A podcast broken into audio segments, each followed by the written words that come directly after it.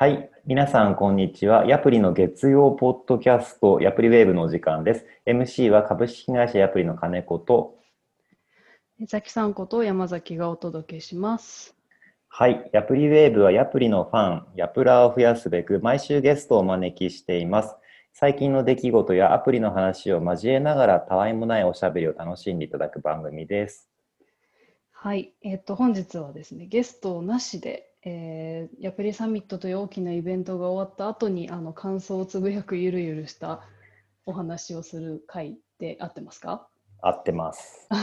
えっと、先週の水木金と3日間あのヤプリの、まあ、年1回のカンファレンスだったんですけれどもはいはい。なんかそこに集中しすぎてうん ちょっとヤプリウェーブのゲストをお招きしている時間がなくてですねそうですね。あのドタバタしてましたねだいぶ。そうですね出崎さんにあの「ヤプリウェーブどうするんですか?」って言われてはい。あのヤプリサミット振り返ろうっていう回です。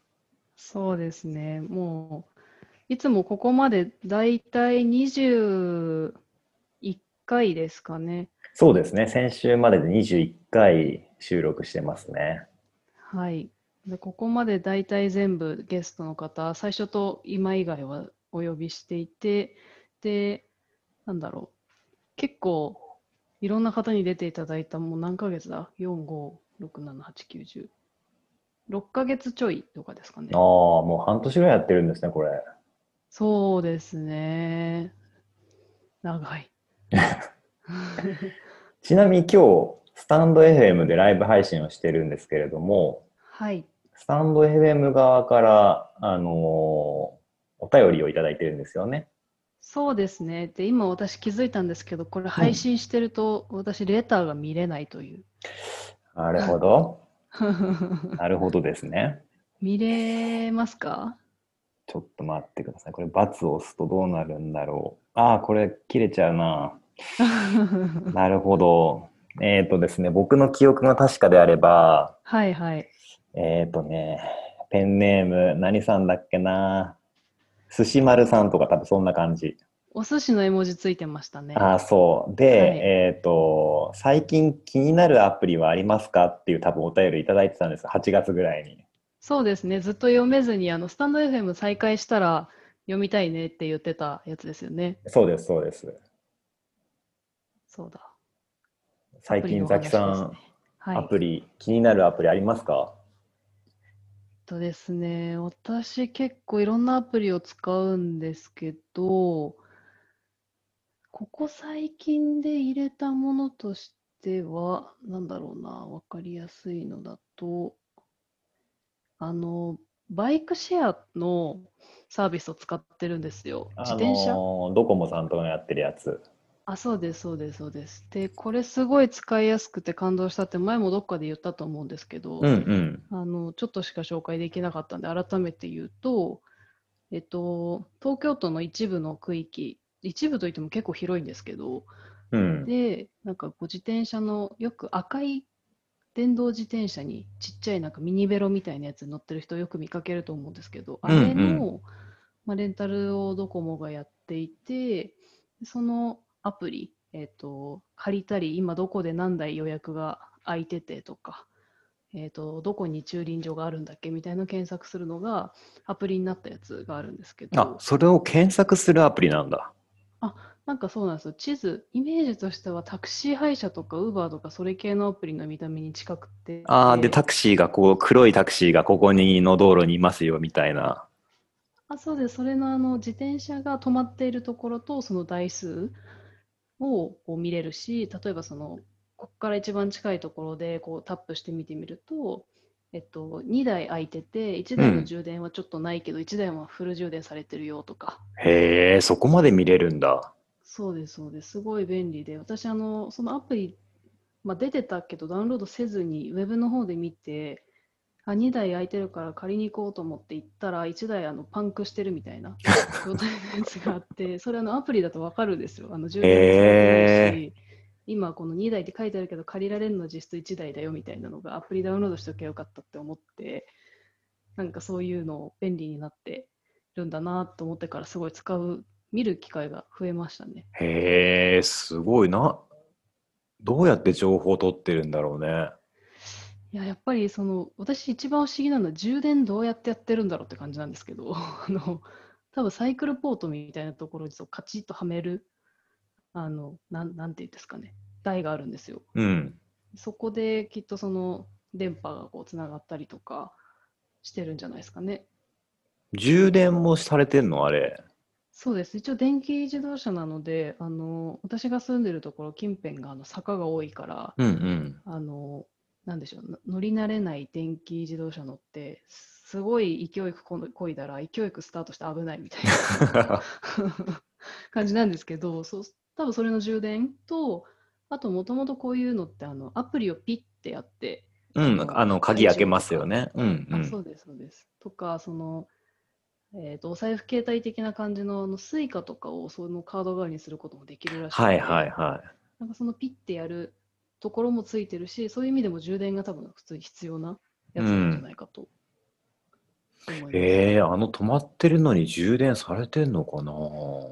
いや不思議なんですよね。なんか非接触、その充電プラグ挿すわけじゃもちろんないので、うーなん。非接触のスマホとかでいうチーみたいなやつうーん。があるのって思いながらよくわかんない。あるのかな？でもよく考えたら普通のこうお母様たちが乗ってる電気自動車ってあれってどうやって充電されてるんですかね？あれ、家のコンセントにつなぐんでしょあ、そうなんですか？そうそうそう。あのね、なんていうの？なんて言ったら、デジカメの充電パックの大きいやつみたいなのがあって、あ、そうう。そう。あれ、あれをコンセントにつないで充電しとくんですよ。もしかしてあれですか？出川哲朗の充電バイクの旅のやつと一緒ですか？すいません。僕、その元ネタがわかんないですね。めちゃくちゃあの有名なテレビがあって、はい。夕方から夜にかけてだったかな。あの出川さんがスイカのヘルメットをかぶって、へえ、え僕、テレビ全然見ないからわかんないあ、な。本当ですか？はい。その辺結構いることはあるらしいんで、スイカのヘルメットの出川さん見たら、あ、あのテレビだって思うぐらい多分充電バイクの旅が あるんですけど、それもなんか切れちゃうんで充電させてくださいみたいなので 続けていくんですよ。ああ、なるほど、なるほど。充電が切れちゃうとね。そうです、そうです、そうです。あ充電確かにそう、そういう理論かって言われたら確かにそうですね。うん。あの、僕の近くにもうどこ、多分ドコモのやつなんですけど、はいはい。あの、ファミマの前に、うん。なんか10台ぐらい、その、なんだろう、レンタルサイクルはいはいはい。が止まってるんですけど、多分そこのファミマの充電サイクルたちは絶対に充電されてないっていう自信があります。不思議ですね。どうやって乗ってるのかよくわかんないですよね。うん。だってなんかスタンドもないし、本当に自転車だけが、あの、なんだろう、道路に立ってるだけなんで。うん。だから絶対にね、充電されてないと思うな。いや、すごい、あの、めちゃくちゃ便利なんで、アプリも一緒に使ってみてください、ぜひ。でも借りるのはまた別個の、その、ドコモとかが出してるアプリの方で借りるんですよね。あ、そうです、そうです、そうです。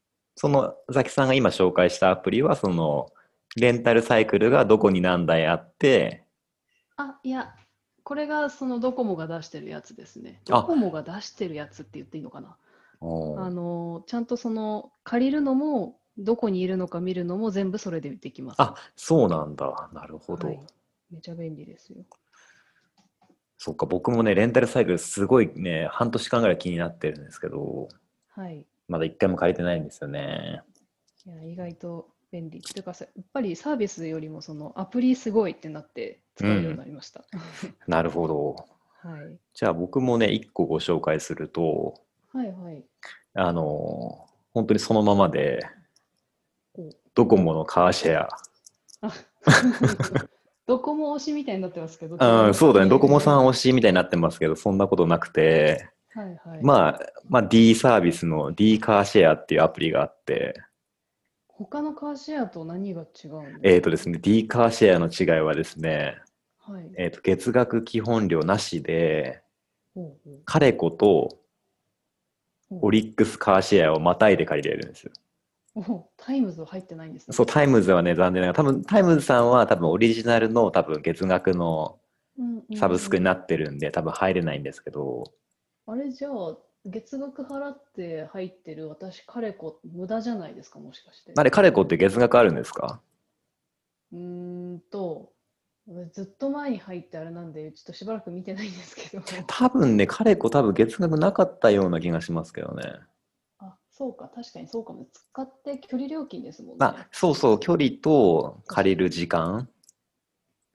そうですね。D の方が使えるあれが広いんだったらありがたいそう、オリックス。スもね、またいでね、見れるんで、うんうん。それはね、使ってるんですけど、最近ちょっと問題があって、うん、なんでしょう。あのーすごいカーシェアって増えてるじゃないですか。増えてますね。でもね、全然週末空いてないんですよ。あ、それは本当にあの、1週間前とかじゃないと、あの、なんだろうな、借りれる、借りれないのその判断って予定決まらないとじゃないですか。うん。で、いざ決まった頃にはもう借りられてることの方が多いですよね。そうなんですよ。だから多分ね、まあ、この、まあ、コロナの状況で、うん多分電車とかじゃなくて、はいはい。あの、限られた人数で移動するっていうのは多分車が多分すごく注目されてると思うんですけど、うん、まさにそうねん、なんかカーシェアはね、今すごい、あの、まあ、僕とザキさん家も近いと思うんですけど、はいはいはい。結構激戦区で、何気に一駅ぐらい歩いて借りに行ってたりもしますからね。わかります。あの、私もカレコの一番近くのところって言っても多分4つぐらいあるんですけど、うん。あの、大きさとかその距離とかに応じて、じゃあ、今日はなんかあっちで良さそうとか思ってもはいはい全部空いてないですし、なんならオリックスもタイムズもいっぱいあるんですよ、周りに。うん。でもですね、そう、でもなんですよね。わかります。そ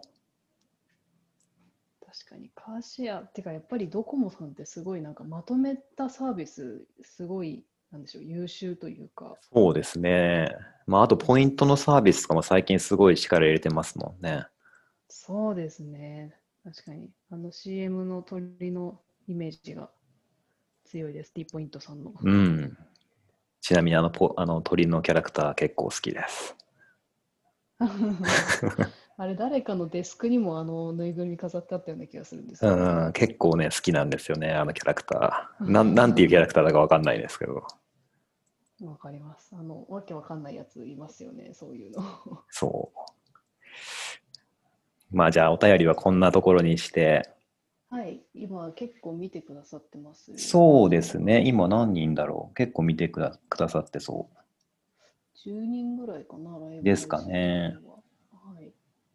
なんかあの話題提供していただいたらたくさん拾いますので。はい、今、なんか面白いな、これすごい。ゲストコラボとかもできる人数が4人までなのかな？えー、面白い。スタンド FM って、こう見てくださってる方の画面ってどうなってるんですか？いやー、ちょっと自分がこれはあれですね。聞いてみて参加してみないとダメですね、これは。確かに。私、最初に登録した、あのスタンド FM のアカウントが会社のやつで一番最初に入っちゃったんで、これ一うん基本は 1ID じゃないですか。ああ、そうですね。だから、あの、ふとこの間、何気なくスタンド FM の他の人のやつ見ようと思って、なんか誰かの放送に入ろうとした瞬間に、あ、これやつ見てるな。なりまして、やめました。はなるほど。い。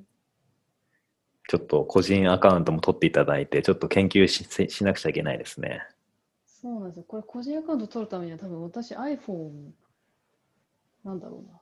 ログアウトしても入り直しちゃうんですよね、やっぱりのアカウントに。あ、多分ね、大丈夫ですよ、きっと。本当ですか？一うん回やってなんかダメで、はいはい。キャッシュなのか何なのか、再起動してもダメでした。あ、本当ですか？ちょっとさっきね、僕、もともとね、さっきアプリのアカウントで入ってて、ログアウトして、はいはい。あの、入り直せたの多分大丈夫だと思いますけどね。あ、本当ですか？うん。後でやってみます。じゃあ、ここからはちょっとアプリサミットをはい。振り返りましょうか。振り返りましょいやー、どうでした？アプリサミット。う。うん、そうですね。あやっと終わったって思ったのが、その当日、今回3日間オンラインでやったじゃないですか。うん、水木金でね。そうですね。この3日間よりも、なんかやっぱりこう、直前？言ってしまえば、と30日からだったんで、9月の29日の夜ぐらいまでが、うん。なんかもうやばいみたいな感じで準備をしてて、もうやばいやばいどうしようやることなんなんかあったっけみたいな、すごいテンパってる状態が多分29日の夜で、30日の朝は、なんかこう、15時まで、まあ、時間はあったじゃないですか、開始するまで。ああ、はい、そうですね。あそこの時間の過ごし方が分からず、ちょっと落ち着かない人みたいな。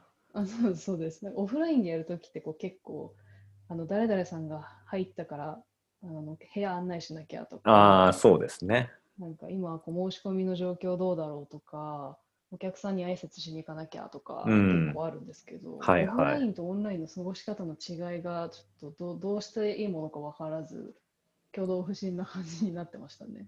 そうですね。まあ、ちょっとなんか、あの、まあ、初めましての方もいらっしゃると思うので補足すると、はい。えー、と今回あのヤプリが、まあ、年1回のカンファレンスのヤプリサミットをしたんですけど、うんうんえー、と今年5回目で、えー過去4回は、えーどっかのホールを借りて、うんまあ、数百人のお客さんをお呼びして、はいはいまあ、イベントを行っていたんですけどうんうん今年はオンラインの配信に変えて、はい。まあ、かつ、えー、と事前収録でテレビそうねうん、テレビ番組みたいにうんうんうん。毎日15時から放送するっていう方式を取ったんですよね。そうですね。テレビ番組がまさに近いですね。うんとしては。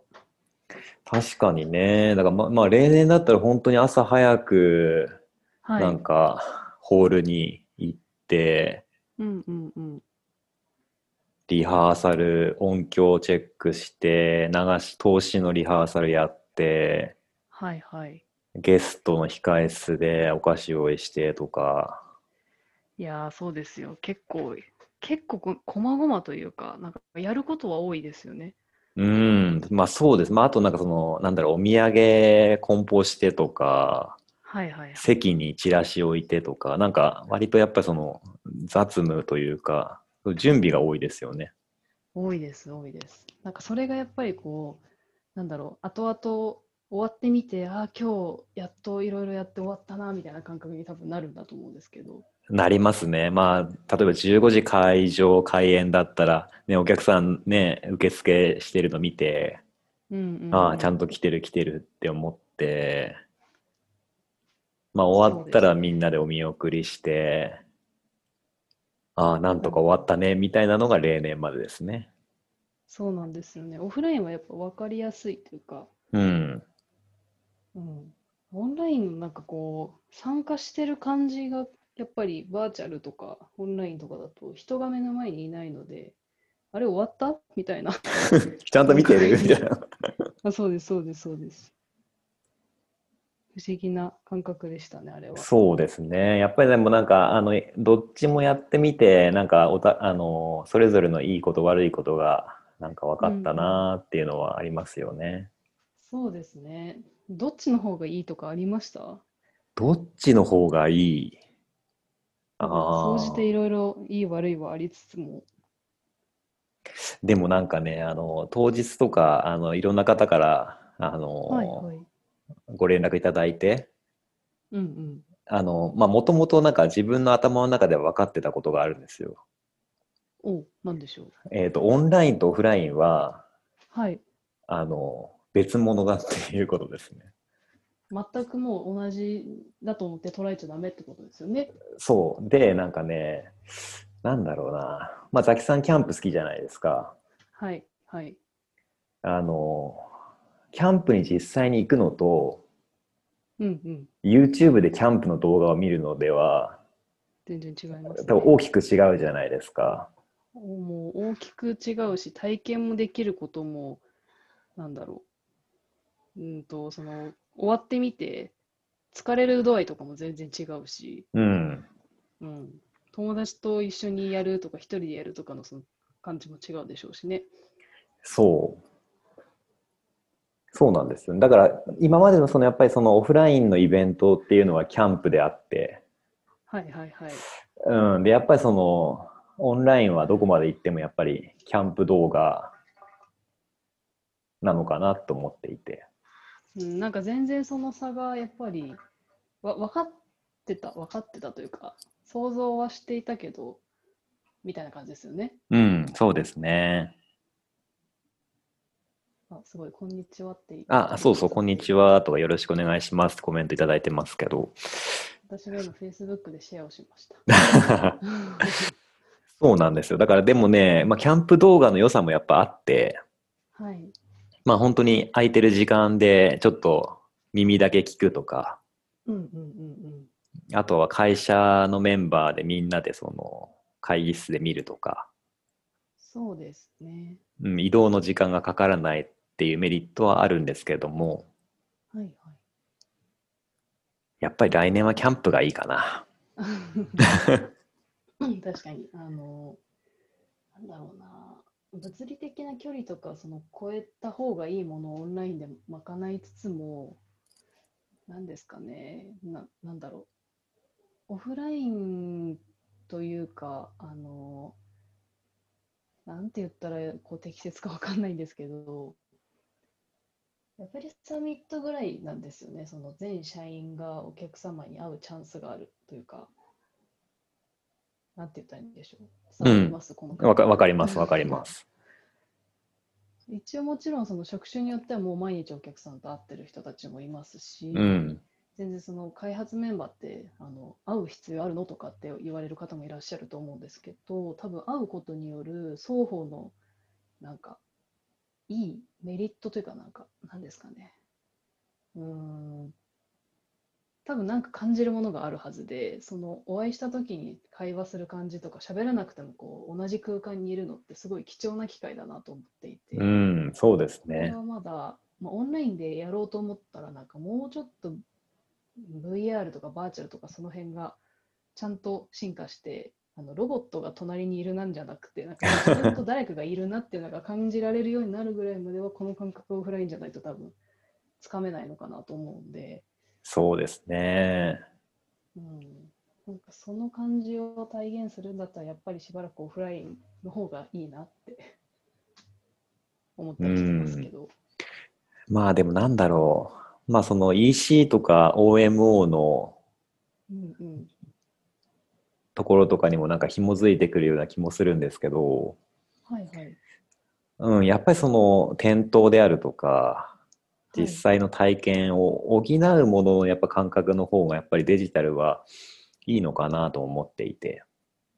そうですね。まだメインでやるには、まあ、やってもいいとは思いますけど、うんヤ。プリサミットにおいては、まだまだオフの方がメインでオンがサブでみたいな方が近いかもしれないですね。そうですね。まあちょっと来年の取り組みについてはまたはい、社内、社内で検討だと思うんですけど。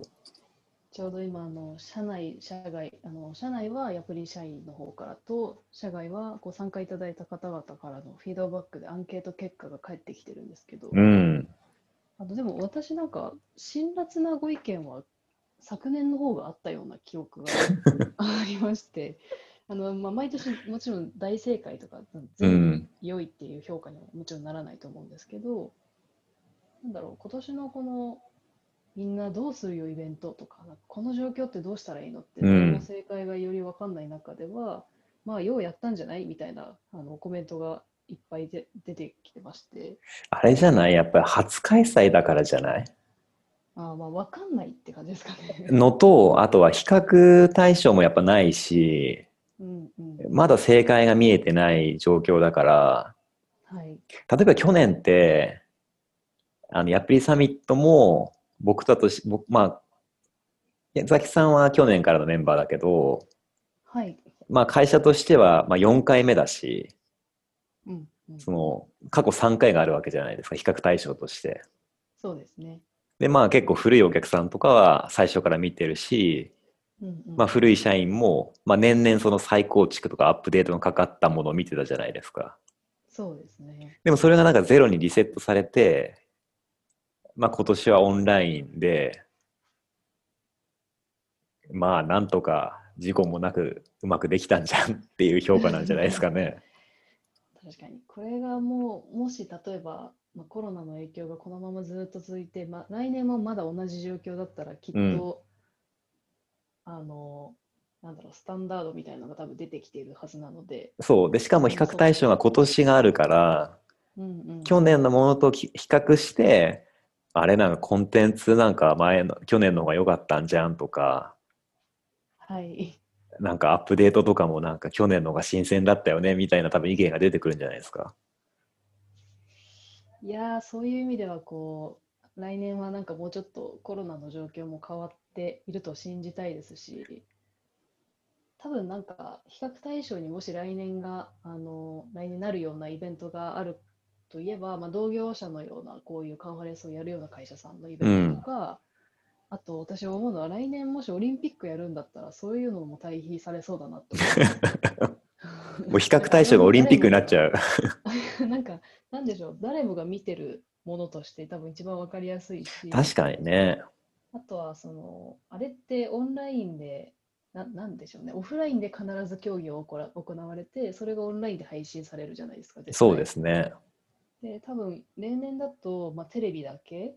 で、まあ、もちろんその、なんだろう、ラジオとかでもやってはいるとは思いますけど、まあ、今年多分できなかった分、来年に持ち越した以上は、なんかオンラインでの何かしらが、前回のオリンピックよりも絶対なんか増えるはずだと思っていて、ってなると、なんかそういうのと比べて、まあ、比べて？オリンピックの方がやっぱこういう意味で良かったよねとか、うん。そういうのは絶対みんなあるんだろうなって今思いました。確かにね。うん、比較されるようなあのレベル感じゃないですけど。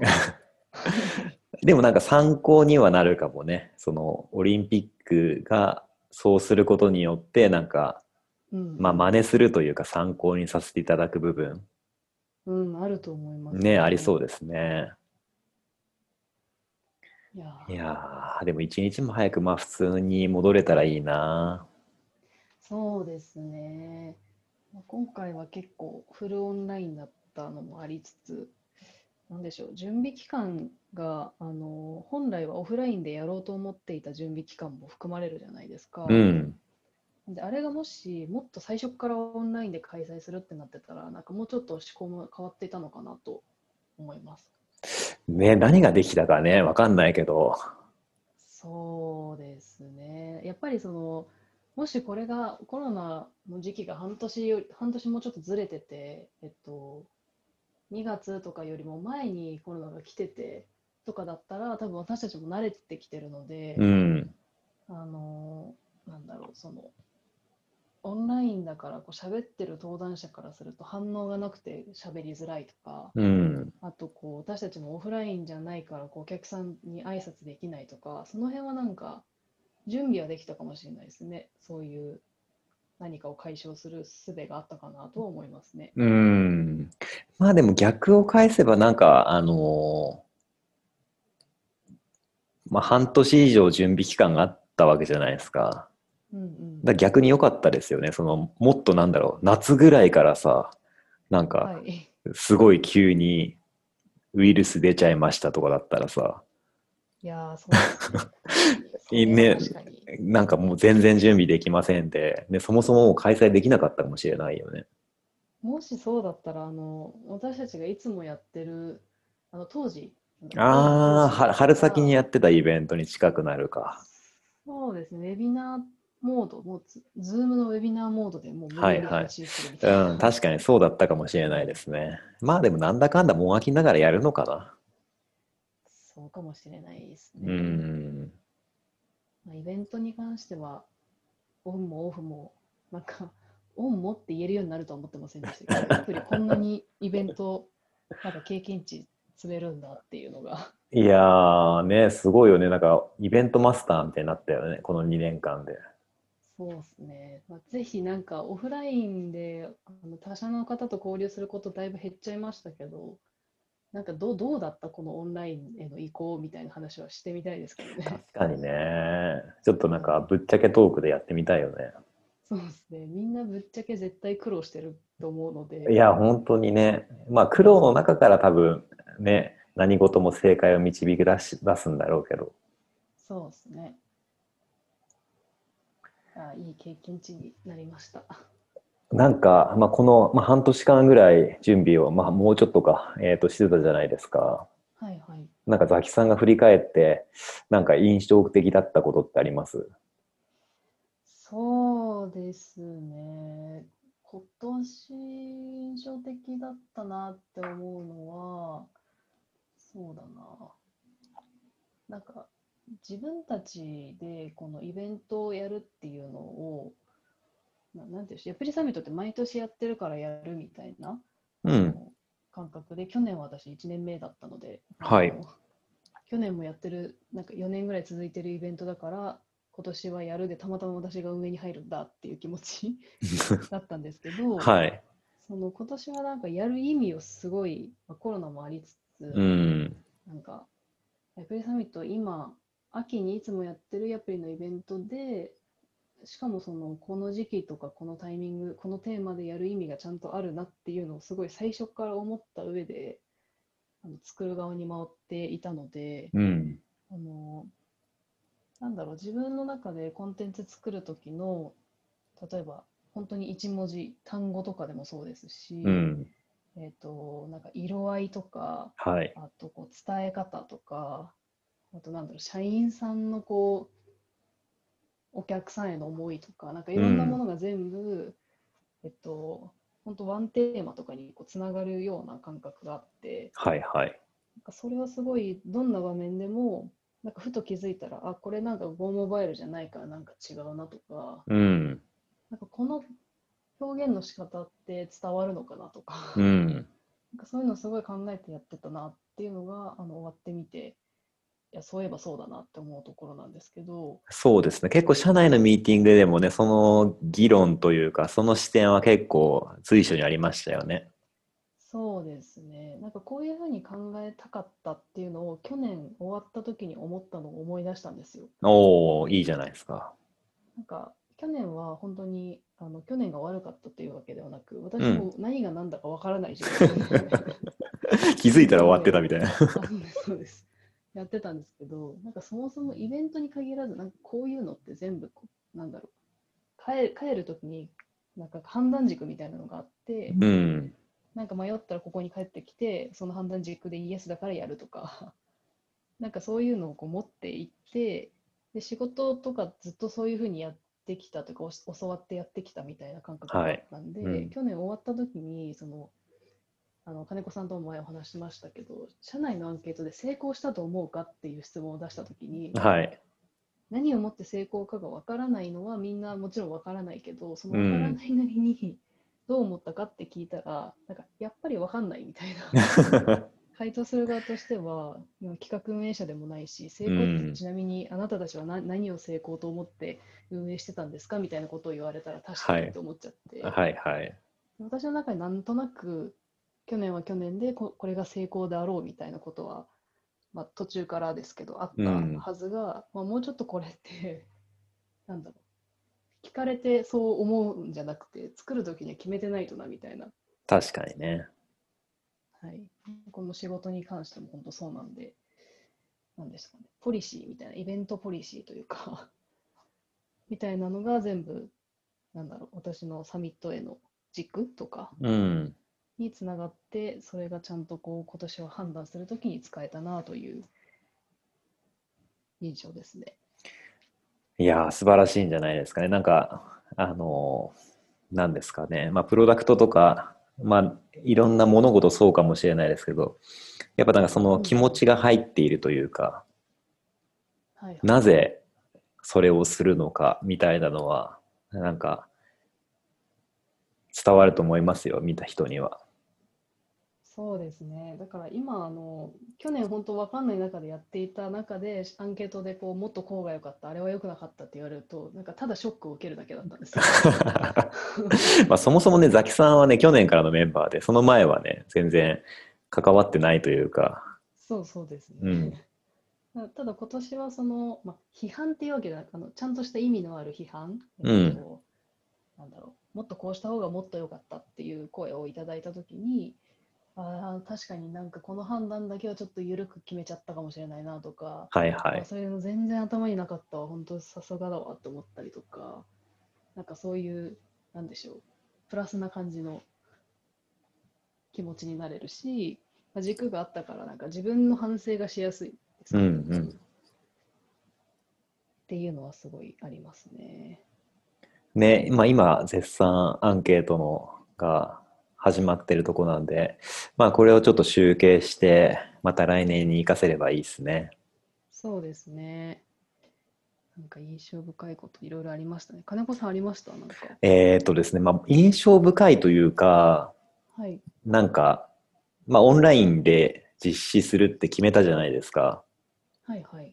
なので、まあ決めたからには、なんか、なんだろう、せっかくだからなんか出し切ろうというか。なんか最後の最後までなんか考えつくことはなんか全部やってみようっていう感じはすごくしましたね。まあ例えばなんか来年もう戻るかもしれないじゃないですか。そうですね。そうするとまあもしかすると唯一のオンライン開催になるかもしれないので、うんうんであればなんか本当にああらゆる角度で挑戦というか、なんかテストはしてみたいなと思っていて、うんうん。できました？うん、だからその、それこそ裏番組でライブやるとか、うんうん。結構その、ちょっと後付けというか、本流じゃないところ、はいはい。ところもなんかできたと思うし、まあそれこそなんだろう、イベントハブのようなそのツールを入れれば、うんうん。あれなんか動画が配信されませんみたいな、なんかギリギリの戦いもなかったし、はい、でもそれもゼロからやっぱり自分たちのやっぱりカンファレンスを見ていただく、まあ、オンラインの会場は、うんうん。まあ、自分たちの色で表現したいっていうこともできたし、なんかそれですね、一つあのクリエイティブのメンバーが答えてくれたアンケートの中身が私感動したんですけど、はいはい。ちょっと紹介してもいいですあ、かもちろんもちろん。あの、いろいろとその急遽手配するものが多くて、まあ、初めてだからすごいギリギリまで大変だったっていう話をしてくれてるんですけど、はいはい。えっと、まあ、初めてそのここまで大型のイベントのページを任せていただき、心から御礼申し上げますってめちゃくちゃ丁寧に言われて社内なのに。で、なんでだろうなって思ってみたら、はいはい。その今回のサイト制作で今の諸々の環境でできること、できないことが分かり、まあ、今後のアプリのサイト作成に大きく役立つような知識が備わったと思いますって言われて、はあ。つまりそのイベントハブさんみたいなそのうんツールを使わないと選択したからこそ、私たちはその動画チェックとかでドタバタしたじゃないですか。いやめちゃめちゃしましたよ。2日前ぐらいまでテンパってましたからね。まあ本当あれはあれで大変だったけどこう作ってくれる方々の側からすると多分それもそれで大変だったと思うんですよ。やったいや、めちゃめちゃ大変しだったと思いますよ。はい、もうサーバー大丈夫なのかとかその、ね、同時接続何人までいけるんだっけとそうか。そう結果大丈夫だったんですけど、はい。あの社内のその確認すべき箇所が LP とかを作るときってこう基本はデザイナー、ウェブデザイナーさんとクリエイティブディレクションの方とあとコーディングする方っていうのでこうできるはずなんでうんすが、うんえっと、うちのこうサーバーチームの方にもこう掛け合ってやり取りしたりとか、うん。多分そのできるできないが予想がつかない範囲が多かったので多分そのチェックも多かったし、うん。あとその自前でイベントサイトを作るって私ヤプリがやったことなかったのって初めて知ったんですよ今回でああ、やったことないですよ。